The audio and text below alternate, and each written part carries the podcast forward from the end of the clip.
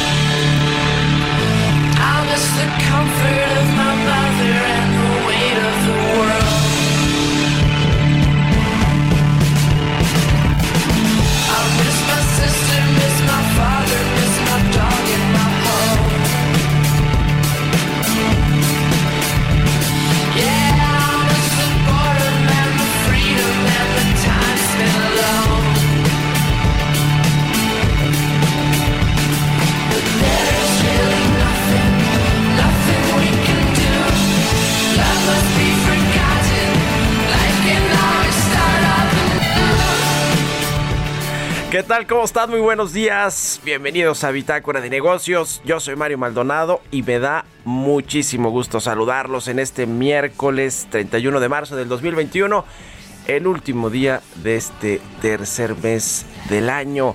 Se acabó el mes de marzo y bueno, pues se viene mañana ya eh, el jueves santo.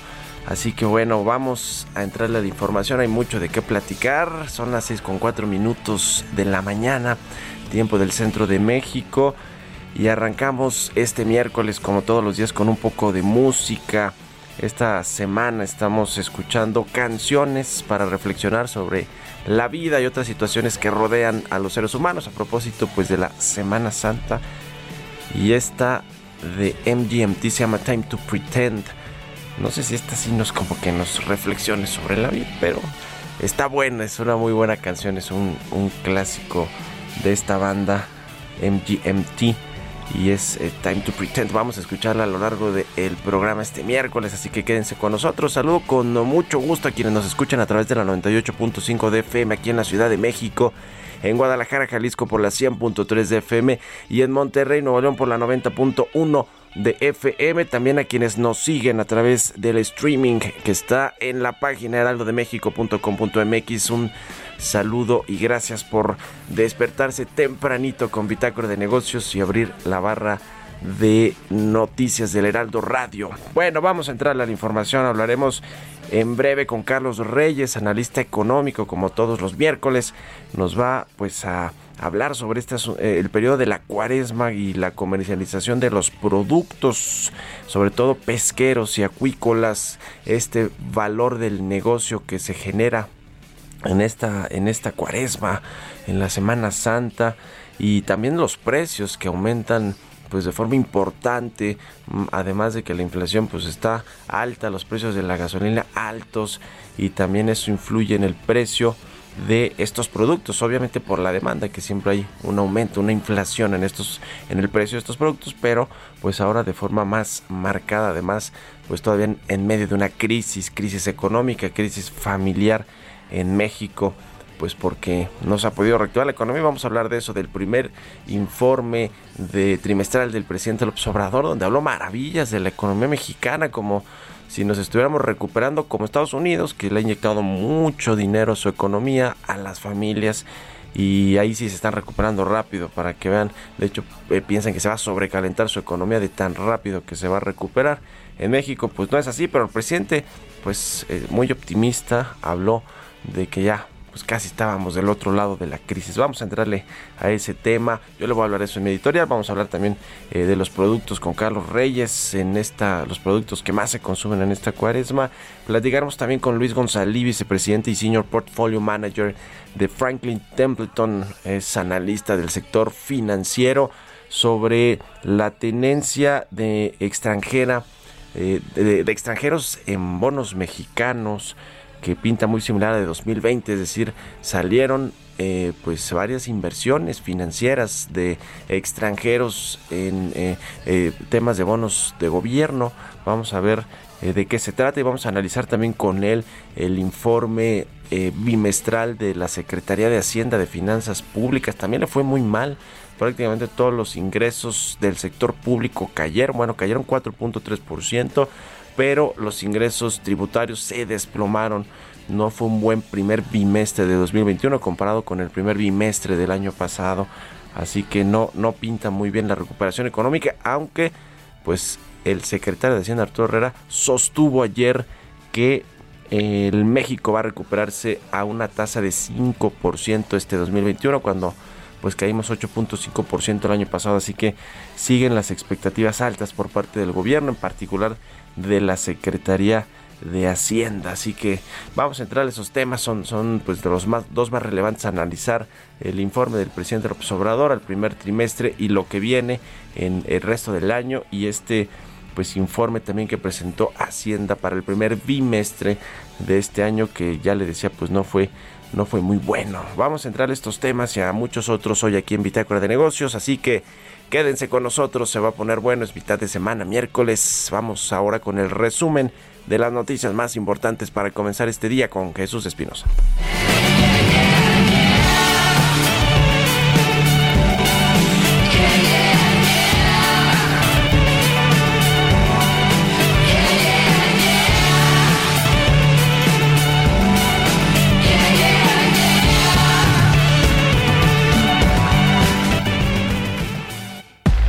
El resumen. El presidente Andrés Manuel López Obrador mencionó que existen dos denuncias en la Fiscalía General de la República contra Carlos Romero de Champs, ex líder del Sindicato de Trabajadores Petroleros de la República Mexicana, por depósitos de 309 millones de pesos. Por la tarde, en su informe por los primeros 100 días de su tercer año de gobierno, habló sobre el pronóstico de crecimiento para la economía del país. El pronóstico de crecimiento para este año ha ido subiendo y ahora hasta los más precavidos aceptan que será del 5%. En mi opinión, a mediados de este año nuestra economía habrá recuperado los niveles previos a la pandemia. Pienso también que los sectores más afectados, como el turismo, el comercio, los restaurantes, y otros servicios volverán a florecer.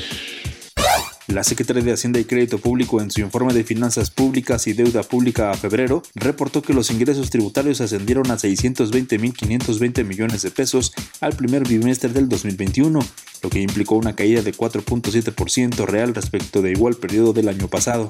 Mientras que de enero a febrero de 2021 las arcas públicas obtuvieron 127.300 millones de pesos por los ingresos petroleros, lo que representó un crecimiento de 26.8% en comparación con el mismo periodo del año pasado.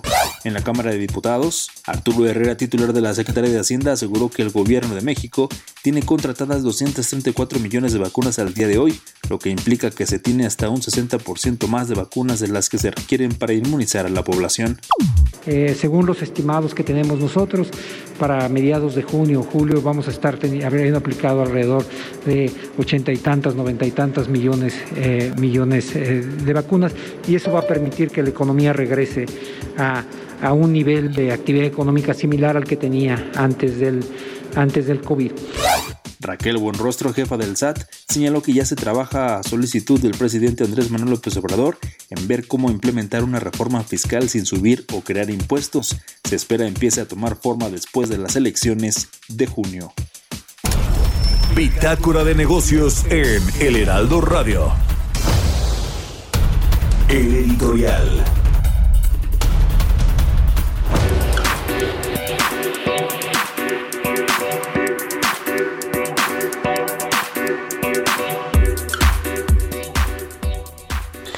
Bueno, pues ya escucharon al presidente Andrés Manuel López Obrador diciendo que a mediados de este año México y los negocios, eh, sobre todo el sector terciario, los servicios que fueron los más afectados por la crisis, van a estar al mismo nivel que antes de la crisis económica que generó el COVID-19.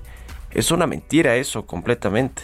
No hay, no hay manera de que los negocios estén como estaban antes de la crisis a mitad de este año porque si nos atenemos a lo que dijo también sobre la recuperación del 5% según los estimados más conservadores o menos optimistas de los analistas, pues no vamos a recuperarnos del 8.5% que caímos el año pasado, es decir, no va a haber esta recuperación ni siquiera total de los empleos formales, que son los que podemos medir eh, mejor porque los están, están registrados ante el Instituto Mexicano del Seguro Social, pero el empleo informal ese no se puede medir y ahí hay un desastre de desempleo, de pobreza laboral y son muchos los organismos, las instituciones que dan cuenta de ello, desde pues la de la institución pues del gobierno que es el Coneval que se encarga de medir la pobreza, aunque es un organismo autónomo, pero también eh, el INEGI, por supuesto, nos ha dado cuenta de ello. El propio Banco Mundial ayer decía que México, si bien se va a recuperar por Estados Unidos,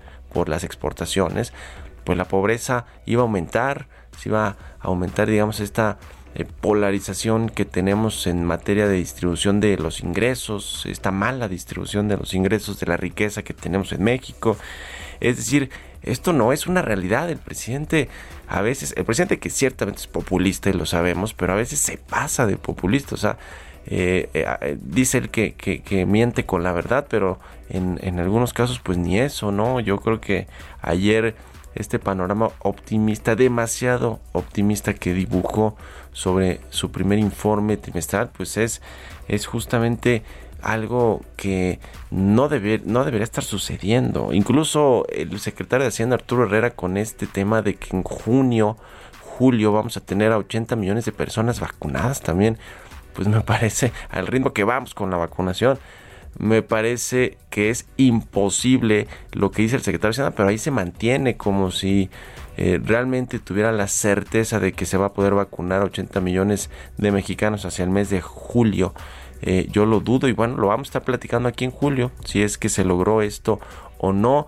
Y, y, bueno, pues la verdad es que todo, todo este, estos datos que dio a conocer la Secretaría de Hacienda sobre el primer bimestre del año, pues no son positivos. Si, si bien comparan con el año eh, pasado, enero, febrero, cuando todavía pues no había un cierre de actividades económicas por, por el COVID-19, eh, ciertamente pues nos damos cuenta de que el rebote económico y a pesar de, este eh, de, estos recursos tan cuantiosos multimillonarios que ha inyectado Estados Unidos a su economía, pues México no ha podido rebotar o recuperarse en el mes, en los, en los primeros dos meses del año. Así que, bueno, vamos, vamos a analizar con más detalle todo lo que dijo ayer el presidente López Obrador en materia económica, las remesas del empleo, del crecimiento económico, por supuesto, de la recuperación de los negocios, este millón de unidades económicas que cerraron definitivamente el año pasado y se, y se abrieron 600 mil, pero bueno, hay un déficit todavía de por lo menos 400 mil empresas que no han podido reabrir.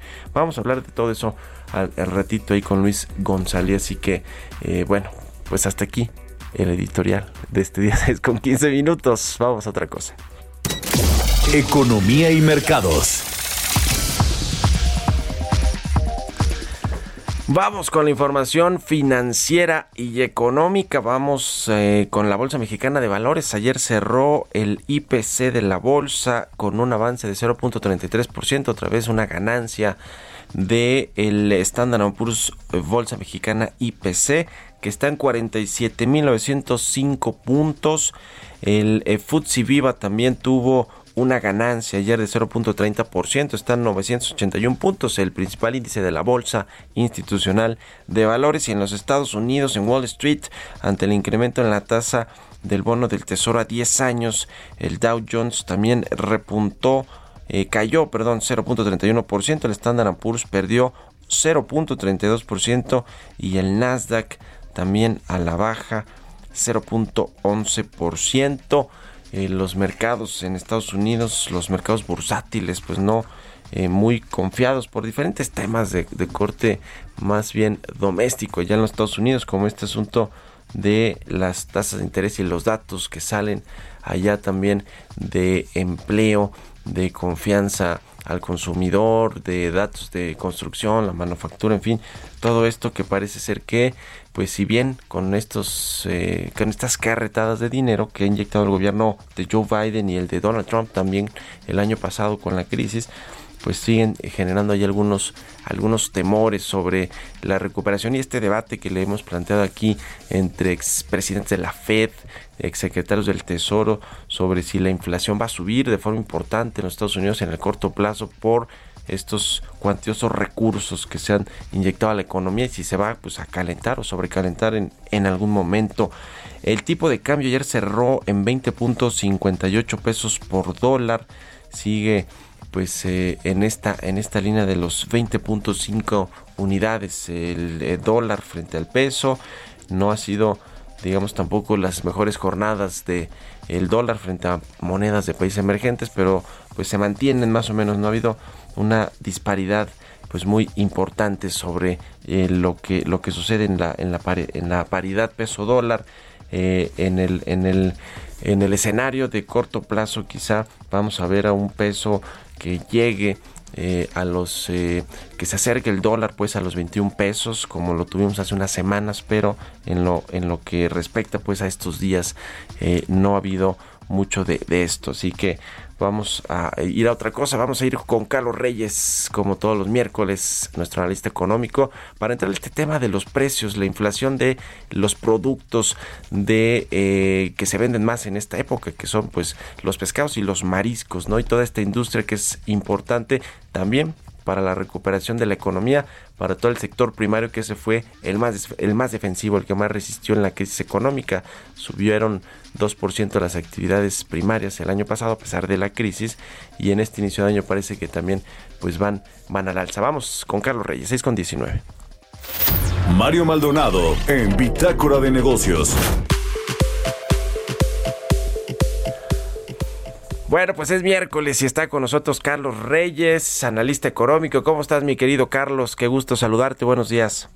¿Qué tal, Mario? Muy buenos días. Buenos días. Excelente miércoles a ti y a todos los radioescuchas. Mario, bueno, pues como ya lo mencionabas, estamos en pleno periodo de cuaresma, identificado, Mario, como un tiempo pues litúrgico que marca la Iglesia Católica y que comienza con el miércoles de ceniza este en febrero y termina precisamente este fin de semana santo o fin de semana mayor. Y a lo largo de este tiempo Mario gran parte de los católicos acorde con sus creencias pues evita comer carnes rojas e incluso carne de pollo. Por esa razón los pescados y mariscos son los alimentos más demandados.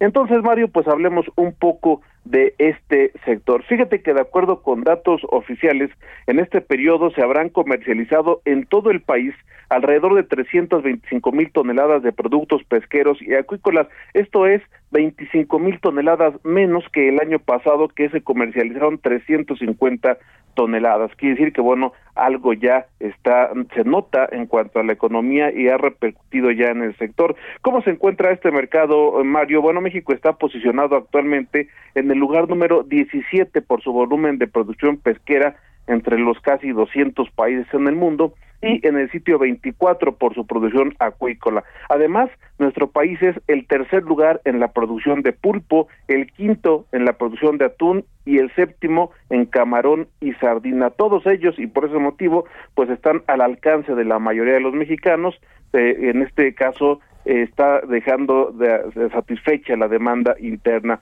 El valor de los productos pesqueros es de unos 40 mil millones de pesos con una producción acuícola de más de 400 mil toneladas. Un aspecto a destacar, Mario, en este mercado y en el ámbito interno es que los productos se han posicionado cada vez más en la dieta de los mexicanos, toda vez que el consumo per cápita ha ido en aumento.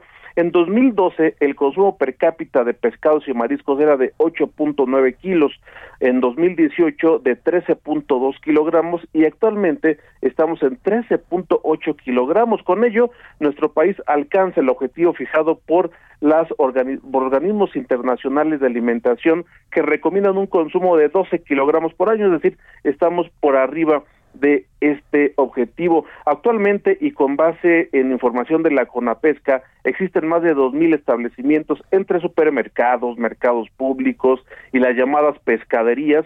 En ellas se comercializan en promedio por temporada aproximadamente 65 especies. Las más eh, comunes, Mario, sardina, camarón, mojarra, anchovesca y atún. Ahora, en el aspecto global, ¿cómo estamos? Pues México exporta al mundo 291 mil toneladas de pescados y mariscos por un valor aproximado de 200 1.266 millones de dólares e importa 400 mil toneladas, es decir, que somos deficitarios en esta producción. En general, Mario, aunque hay algunos productos que pues es importante la producción en México en general pues la balanza es deficitaria. Exportamos las especies que más se exportan son precisamente el camarón. El 31% de todo lo que se exporta en cuanto a pescados y mariscos es camarón le sigue el atún la harina de pescado y la angosta. Los eh, la langosta los principales países a los que se exporta son Estados Unidos China Vietnam y Japón. A pesar de lo anterior, Mario, pues existen países como Perú y Chile que con menos litorales producen más que nuestro país. Además, fíjate, este dato es muy interesante, Mario. Se considera que a escala mundial, por cada dólar de extracción pesquera, se obtiene en promedio tres dólares de valor agregado, pero en México esto es oro de 60 centavos. Quiere decir, Mario, que hay claroscuros en la producción de pescados y mariscos, si bien somos una potencia en algunos productos, pues somos deficitarios en nuestra balanza y además hay países que eh, tienen un mayor valor agregado y tienen menos litorales que nuestro país, por lo que bueno, aún queda mucho por hacer, sin embargo, es un sector importante eh, en, nuestro país, en nuestra economía, como lo, lo, lo decía, somos el, el país número 17 por su volumen de producción pesquera entre los casi 200 países, quiere decir que pues somos un país importante en esta materia, Mario, pues importante conocer estos datos precisamente en estas fechas, ¿no?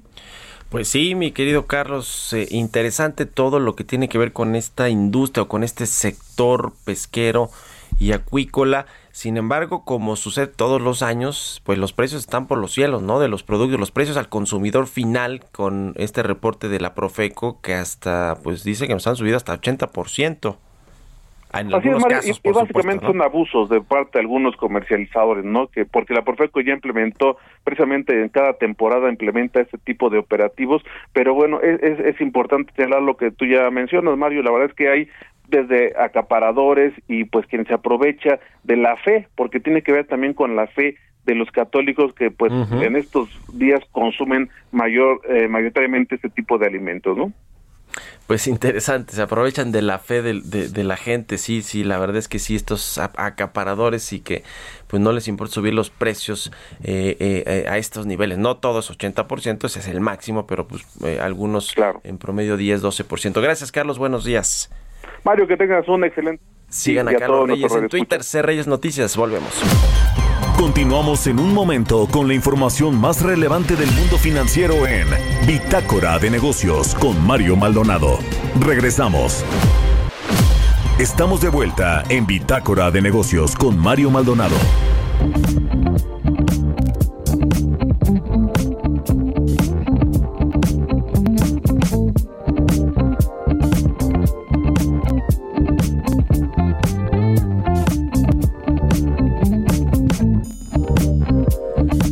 Ya estamos de regreso aquí en Bitácora de Negocios. Son las 6 de la mañana con 30 minutos tiempo del centro de México. Bueno, pues vamos a, presentarle un, un, collage de las frases, lo más importante que dijo ayer el presidente Andrés Manuel López Obrador en su informe del primer trimestre del 2021, sobre todo en lo que tiene que ver con los asuntos económicos y sociales, eh, todos estos datos que pues ya comentó y vamos a entrarle aquí, vamos a hacer el análisis. Hemos ahorrado cientos de miles de millones de pesos. Se mantienen finanzas públicas sanas. No hemos contratado deuda adicional a lo aprobado por el Congreso. No hemos aumentado impuestos ni se han incrementado por encima de la inflación los precios de las gasolinas, el diésel, el gas y la electricidad. Nuestra moneda, el peso, no se ha devaluado y la inflación se mantiene controlada. Y seguiremos protegiendo a Pemex para mantener su participación actual en el mercado de las gasolinas, el diésel y otros derivados. Esta política energética busca producir en México las gasolinas que el país consume y dejar de importar combustibles del extranjero. Se continúa destinando recursos para la modernización de las refinerías existentes se reiniciará la construcción de la planta coquizadora de Tula Hidalgo y se va a concluir a mediados del año próximo la nueva refinería de Dos Bocas, Paraíso Tabasco. La extracción de petróleo se destinará a la refinación y se acabará con la práctica de exportar crudo y comprar gasolinas. Es decir, toda la materia prima será procesada en nuestro país.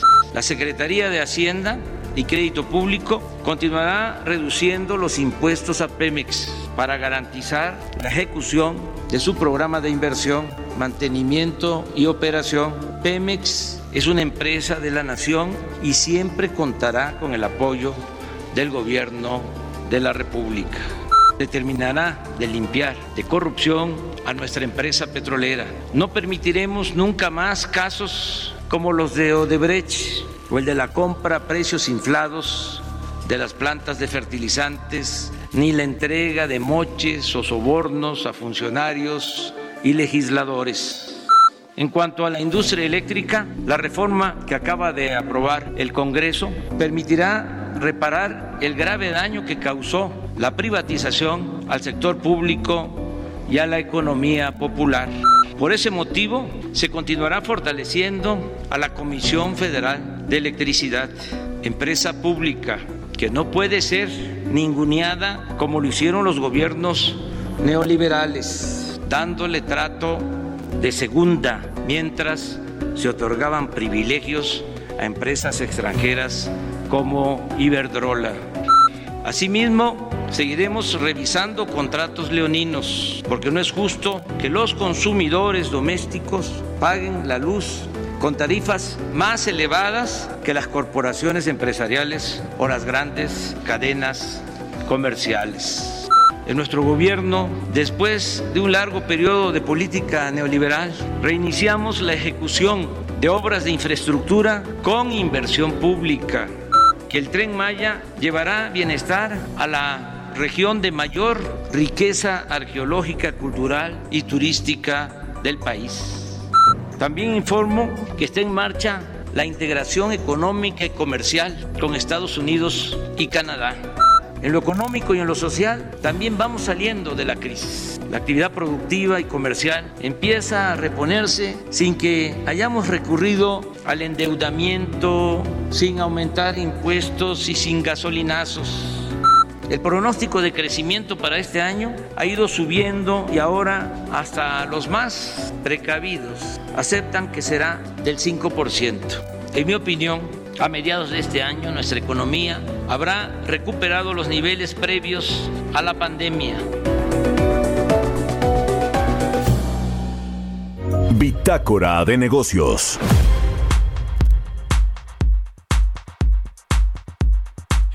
Bueno, pues varias cosas las que comentó el presidente del observador y casi todas son inexactas. Esa, esa es la realidad. Cuando habla de que el país no se ha endeudado de más que eh, pues se respetó esta política de no endeudamiento, de no salir a contratar nueva deuda a los mercados internacionales.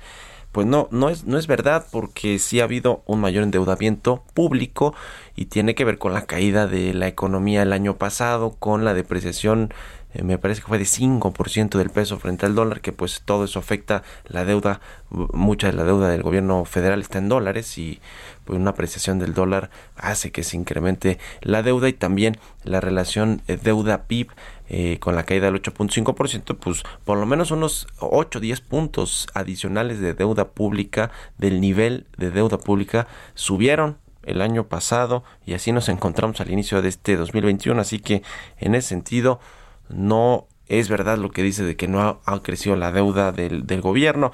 Sobre los impuestos, eh, si bien no ha, ha, habido efectivamente nuevos impuestos, sí ha habido actualizaciones de impuestos, por ejemplo, a los productos procesados, a los cigarros, a las bebidas alcohólicas, a las cervezas, en fin, sí hay actualizaciones de impuestos que pues no se puede llamar quizá nuevos impuestos o aumento de las tasas de los impuestos que se cobran o se pagan en México, pero sí actualizaciones de impuestos y el tema pues se refleja también claramente en el precio de muchos de los productos y de los servicios.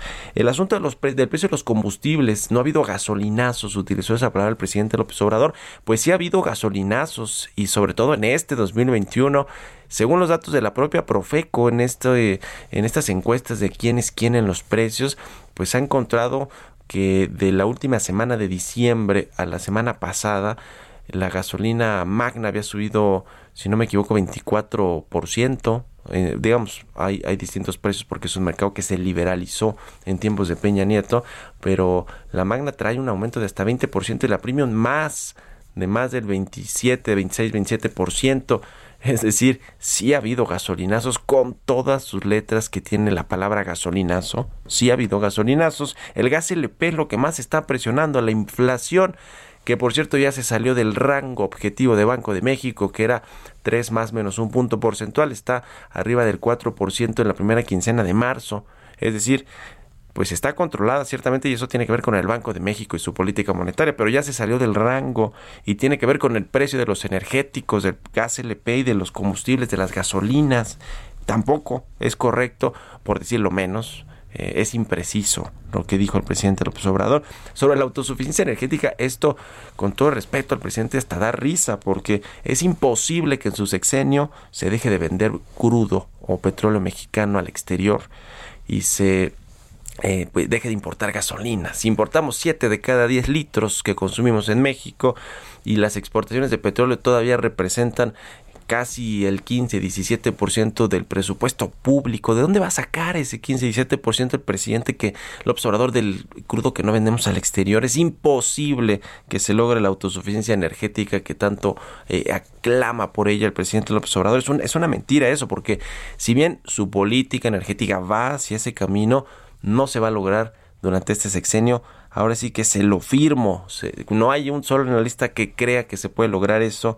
Eh, eh, porque pues dependemos de las gasolinas de Estados Unidos y dependemos también todavía parte del presupuesto federal del gasto público de la venta de crudo al exterior. Así que eso otra vez no es verdad o, por decirlo menos y para que no se escuche feo, es impreciso.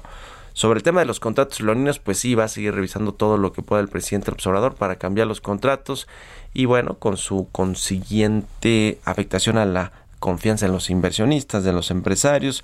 Ciertamente había contratos leoninos, eso sí, ¿eh? y, y, y los que se tenían que renegociar o se entregaron por asuntos de corrupción, pues que se revisen, se castiguen a quienes cometieron estos actos ilícitos y los contratos que efectivamente son injustos, que se renegocien o que se cancelen o lo que se tenga que hacer, pero con un Estado de Derecho, con eh, eh, siguiendo la, ley, respetando la Constitución y las leyes, algo que no ha hecho, por cierto, el presidente López Obrador. Habló de estas obras de infraestructura, sus cuatro obras insignia, el tren Maya, la refinería de Dos Bocas, el corredor transísmico y el aeropuerto Santa Lucía. Bueno, pues todas estas están entregadas a los militares.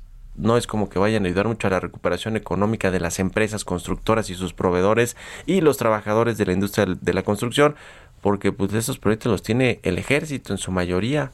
Así que eh, ah, negó, por cierto, que se esté militarizando el país. Por lo menos la economía, o no tanto la economía, la infraestructura pública sí se está militarizando, aunque el presidente diga lo contrario sobre la integración económica con Estados Unidos y Canadá, la integración económica y comercial, pues vaya zarpazos que les ha dado a nuestros socios comerciales con este asunto del sector energético y con algunos otros, ¿eh? a pesar de que eh, pues más o menos recientemente firmamos y tenemos un nuevo acuerdo comercial con estos dos países, así como que integración y como que nos llevamos muy bien, la verdad es que no, y menos en este en este gobierno y por último sobre el crecimiento de 5% que ese pues se lo pasó Arturo Herrera y ciertamente muchas eh, casas de bolsa, bancos de inversión, organismos multilaterales pues se ven en México una recuperación mayor. Es para la economía global, es para la economía de Estados Unidos. Bueno, la economía de Estados Unidos se dice que puede crecer hasta 6.5%. Imagínense esa locura. Por supuesto que nos ayudará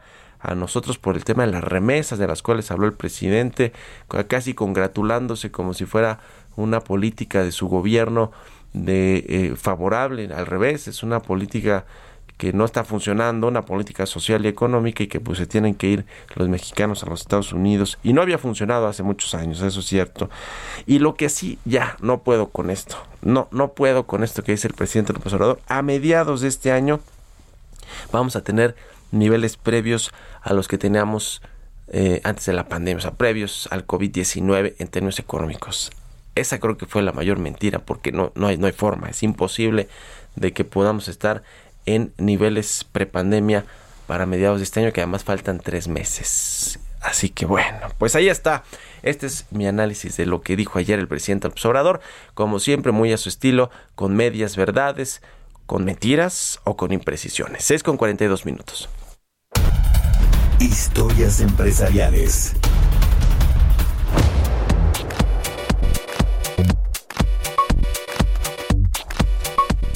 La plataforma PayPal, la plataforma de pagos, esta que, cofundó, por cierto, Elon Musk, ¿eh? ¿se acuerdan? Allá, pues, por qué habrá sido los 90, una cosa así, junto con otros eh, expertos en tecnología y después cada uno ya tomó su, su rumbo. Bueno, PayPal recibirá criptomonedas ya como forma de pago. Es cada vez más común que este tipo de comercios eh, y de plataformas de, de, pagos electrónicos pues reciban a los eh, a las criptomonedas. Vamos a escuchar esta pieza que preparó Giovanna Torres.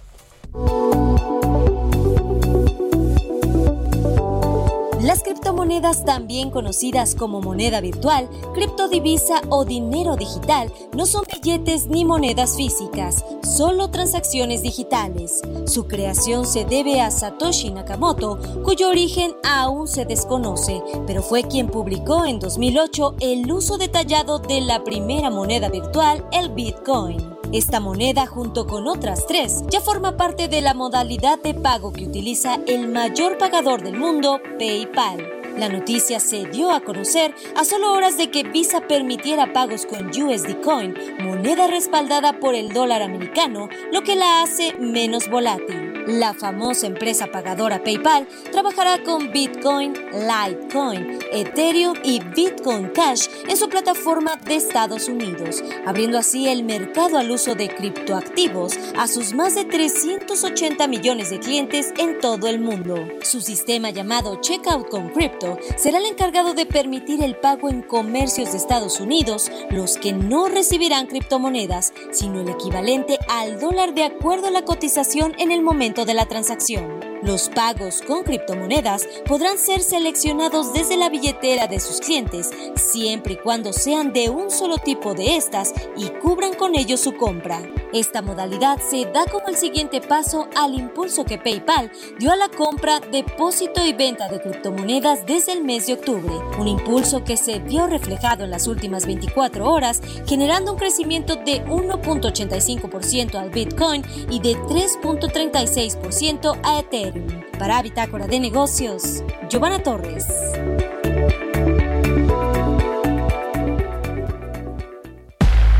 Entrevista.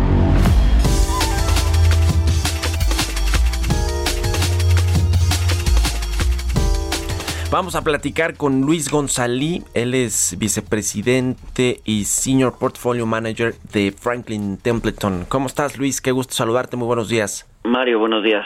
Saludos a Oye, tu pues audiencia. mucho, mucho que platicar. ¿Qué te parece si empezamos con tu análisis de lo que dijo ayer el presidente del observador sobre el primer trimestre de este año y la recuperación económica? Dice que a mitad de este año vamos a estar en niveles pre-pandemia de COVID-19, que vamos a crecer 5% y que las cosas pues prácticamente van a mejorar rapidísimo en los próximos meses. ¿Qué opinas de, de lo que comentó ayer el presidente? Pues mira, a niveles prepandemia se ve complicado, ¿no? Acuérdate que el año pasado eh, bajamos 8.2% y aún con un crecimiento del 5%, o sea, necesitaríamos crecer este año alrededor del 9, 9,5% para estar en niveles prepandemia. Entonces, esa recuperación no se va a dar este año.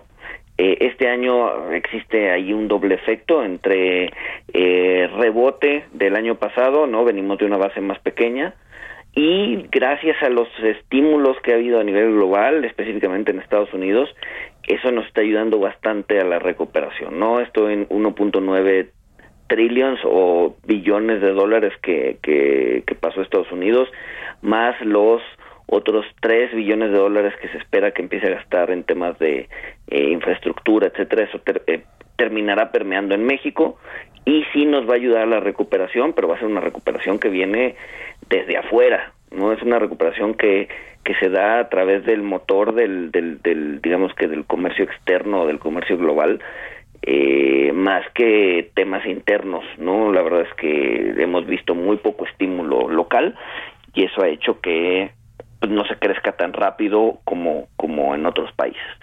Pero definitivamente no, no vamos a estar a niveles prepandemia eh, al cierre de este año ni al que viene, ¿no? Se espera que lleguemos hasta el 2024-2025. Ujú.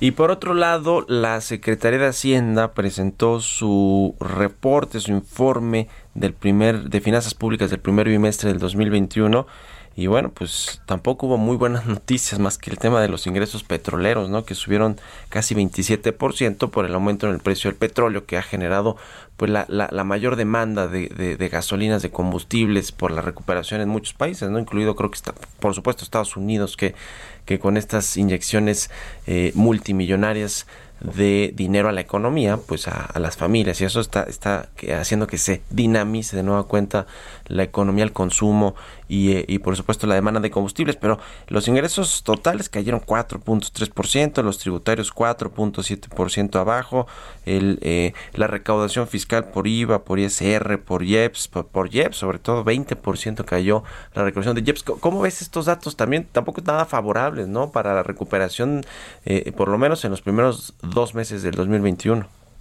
Exacto. Digo, ahorita lo que nos está un poco salvando, como decías, es el ingreso petrolero que venía muy deprimido el año pasado. El precio del petróleo nos ha ayudado. Eh, sin embargo, se, o sea, viene este doble efecto en donde, dado que sube el precio del petróleo, sube el precio de las gasolinas, entonces el, el gobierno tiene que meter estos estímulos a través del IEPS y entonces la recaudación eh, del IEPS se cae, ¿no? Entonces, eh, pues sí viene, o sea, digamos que es como, como le llaman una, una eh, cobija de pobre, ¿no? Eh, de, de, de, un lado jalas, pero del otro lado, este, o sea, de un lado te tapas, pero del otro lado te destapas. Entonces, uh -huh. pues es, es, es, es, lo que está pasando a nivel, a nivel ingresos. Creo que, digo, viendo un poco el lado positivo, este, ya medio han estado anunciando que para el segundo semestre de este año eh, puede haber una reforma fiscal. Vamos a ver cómo viene, creo que es muy necesaria. Este, esperemos que nos ayude a aumentar la recaudación, pero este, pero bueno, vamos vamos eh, nos estamos adelantando un poco, no no no ha habido un, un, una claridad de, de cómo podrían o qué podrían hacer para para, para aumentar la recaudación. Uh -huh. Ya varios institutos comentaron que pues, se podría perfilar de tal forma que aumente la recaudación en 2 o 3% del PIB. Eso nos ayudaría, sin embargo, este como dices, no, el inicio de año ha estado bastante bastante flojo. Uh -huh. Justo este tema de la reforma fiscal que también ayer pues la anunció, o no tanto la anunció, pero más bien confirmó Raquel Buenrostro, la jefa uh -huh. del SAT, que se va a llevar a cabo.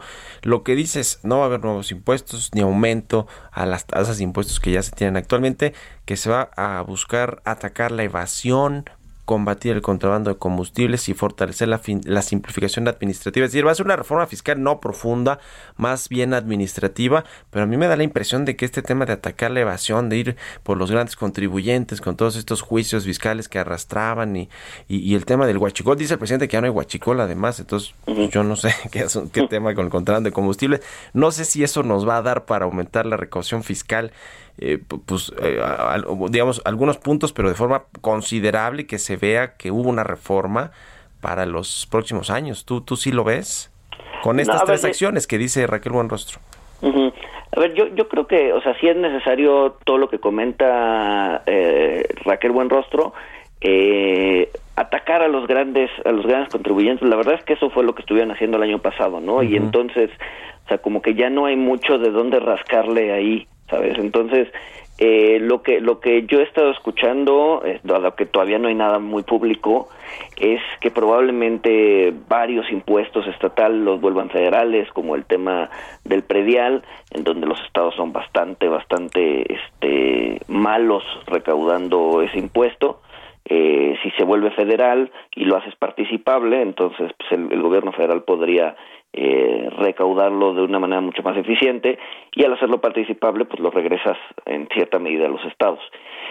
Eso más probablemente una generalización del IVA que se ve poco probable, este, sí te podría aumentar sosten de, de manera sostenida la recaudación para los siguientes años. Pero si solamente van a aplicar lo que dice eh, la señora Raquel Buenrostro, pues se ve complicado, ¿no? O sea, eh, ya se ha atacado, este, vaya, el SAT los años pasados eh, sacó los dientes y las garras, entonces ya, o sea, ya, ha puesto al corriente a muchos eh, grandes contribuyentes, entonces se ve complicado que le puedan seguir sacando o rascando a ese, a ese, digamos que esa parte Sí, de, la, se ve muy de difícil. la recaudación, ¿no? Oye, por otro lado, Luis, eh, eh, ¿cómo está el asunto de la tenencia extranjera de, de bonos, eh, de CETES y todos estos instrumentos financieros del gobierno mexicano que ha bajado? Tú hiciste un reporte muy interesante ahí sobre pues cómo, cómo ha bajado desde que eh, México vivía este México, Mexican Moment y, y- y- y bueno, pues ahí había mucha eh, atracción por parte de los inversionistas extranjeros de tener papel mexicano. Eso ha bajado. El año pasado salieron muchos capitales extranjeros eh, o esa inversión financiera de, de- de los de los bonos eh, gubernamentales. ¿Cómo se ve? Cuéntanos un poquito de eso. Tenemos dos minutitos si nos hace Ujú. el favor. Sí, mira, o sea, sí, sí ha habido una salida de, de capitales. La verdad es que desde 2015, 2016 que llegó al máximo, hemos estado viendo salidas controladas. Eh, sin embargo, la pandemia vino a acelerarlo muchísimo y desde febrero del año pasado, cerca de, pues un poquito más de 12 meses, han salido cerca de 300 mil millones de pesos, ¿no? Eh, y la verdad es que también hemos visto, vaya, y no se ha detenido, bueno, ah, esos 300 mil son hasta cierre del año pasado y en lo que va de este año van alrededor de 55 mil, es decir, eh, cerca de una sexta parte en dos meses, cerca de una sexta parte todo lo que salió el año pasado, ¿no? Entonces, sí se ha acelerado esta salida de capital, eh, mucho es incertidumbre económica, incertidumbre política, eh, la baja de tasas de Banjico no ayuda, eso nos vuelve menos competitivos. Eh, en, en- a nivel global sí hubo un regreso de capitales a otros mercados emergentes a finales del año pasado, México no los vivió, eh, entonces bueno, la, tenencia de ahorita sí se ve un poco complicado, o sea, sí se ven salidas de capital fuertes.